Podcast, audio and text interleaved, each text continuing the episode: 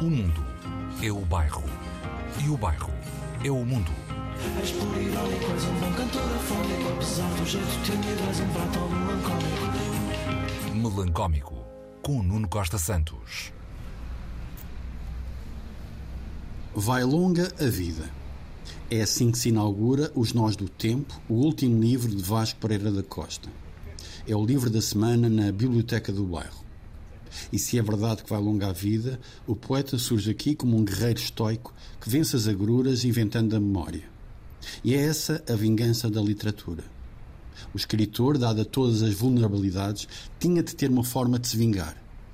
E escrever, escrever é uma forma de ultrapassar o bullying persistente da vida para, por um momento, trazer o poema ao dicionário dos dias, destes dias.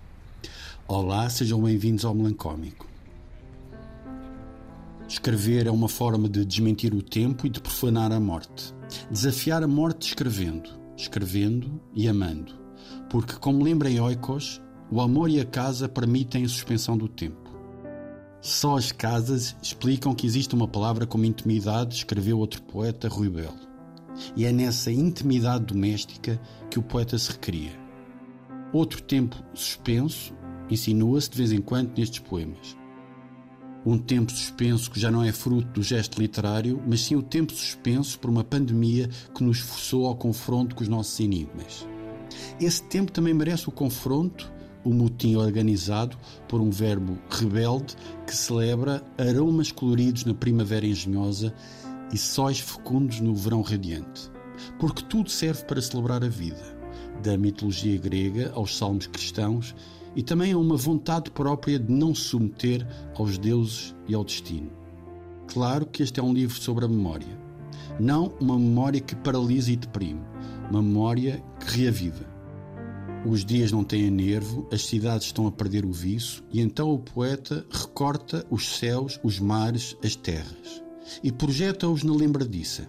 Não será uma lembrança a Rui Knopfli que obscurece irremediavelmente o presente, onde, onde, como diz num verso que dá título a uma coletânea recente, já nada tem encanto.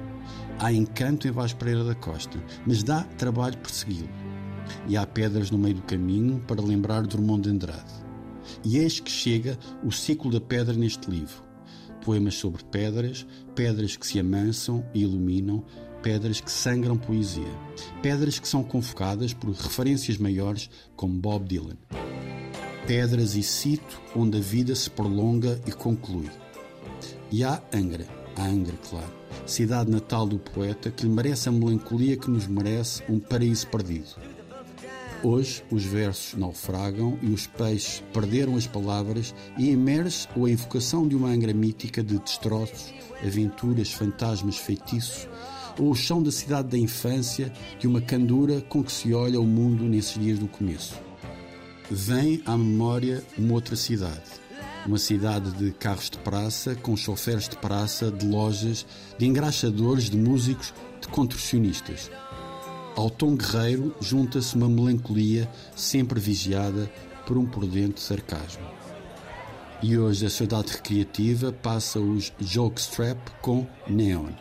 A dupla Jokestrap é uma dupla inglesa que surpreendeu o Nando, que julga que já ouviu de tudo, julga. Pop, que decide ser experimental só porque sim, assim, só porque sim. Saudações melancómicas.